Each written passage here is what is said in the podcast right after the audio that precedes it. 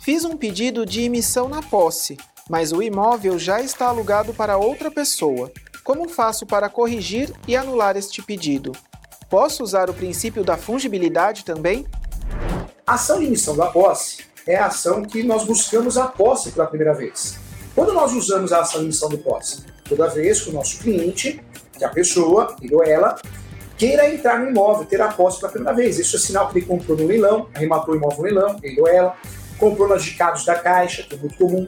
Então, eu comprei um imóvel, nunca tive a posse, quero a posse pela primeira vez. Se existe alguém morando nesse imóvel, seja residencial, comercial ou plano rural, e essa pessoa não quer sair, sendo mutuário, seja, ou sendo um invasor, eu posso buscar o Poder Judiciário.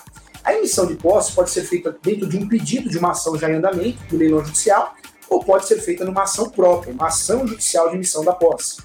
Eu sempre costumo dizer nas minhas aulas que a emissão de posse é a posse pela primeira vez. A forma mais didática que você tem para entender a ação de emissão de posse e guardar, você vai usar a ação de emissão de posse quando você quer a posse pela primeira vez. Numa situação que os mutuários, o invasor abandonou o imóvel, você arrematou, comprou o imóvel nos casos da Caixa, não tem mais o porquê manter a ação de emissão da posse, o ideal é que você faça uma petição, o seu advogado, advogada, dizendo é, que realmente perdeu objeto da ação.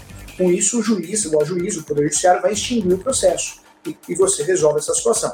É, cuidado, o princípio da fungibilidade não tem nada a ver. O princípio da fungibilidade é um princípio lá nas ações possessórias, reintegração de posse, manutenção e interdito proibitório. Não tem nada a ver com as ações petitórias. Emissão da posse uma ação petitória.